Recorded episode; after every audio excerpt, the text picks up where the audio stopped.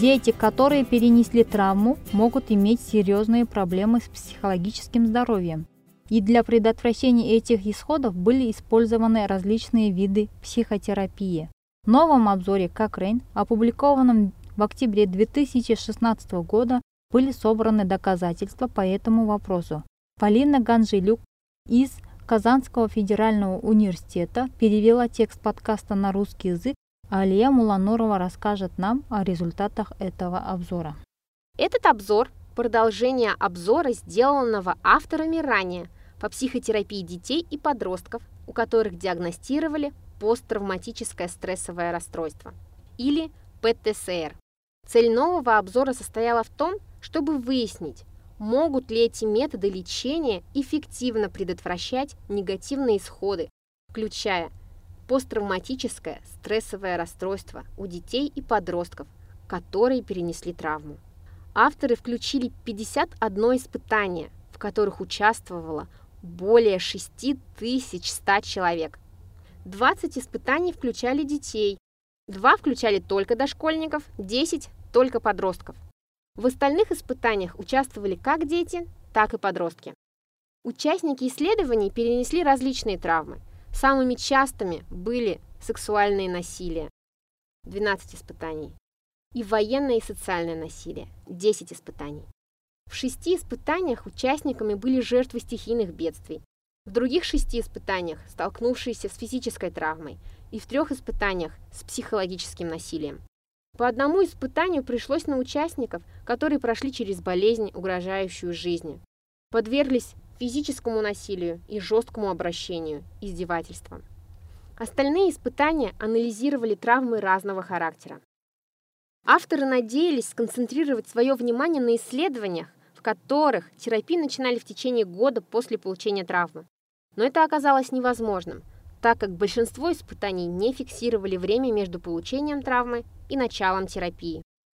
Наиболее часто используемой терапией была когнитивно-поведенческая терапия или КПТ. Другими типами терапии стали семейная терапия, метод экспозиции, дебрифинг, обучение психологической самопомощи, тренинг социальных навыках, нарративная терапия, поддерживающая терапия и техника ДПДГ – десенсибилизация и переработка движений глаз. Несмотря на широкое разнообразие, большинство методов лечения включали несколько общих психотерапевтических элементов. В частности, многие виды терапии включали обучение психологической самопомощи и навыкам преодоления. В целом, авторы показали, что у детей и подростков, прошедших психологическую терапию, с меньшей вероятностью выявляли симптомы или диагностировали посттравматическое стрессовое расстройство. В сравнении с теми, кто не приходил терапию. Авторы также обнаружили, что когнитивно-поведенческая терапия может быть эффективнее других видов психотерапии. Однако не было найдено доказательств того, что терапия предотвращает другие негативные исходы, такие как депрессия, тревога или поведенческие изменения. К сожалению, из-за того, что большинство испытаний описывали исходы сроком до одного месяца, нет доказательств долговременной эффективности психотерапии. Существуют некоторые указания на то, что при отдельных видах травм участники лучше отвечали на лечение психотерапии.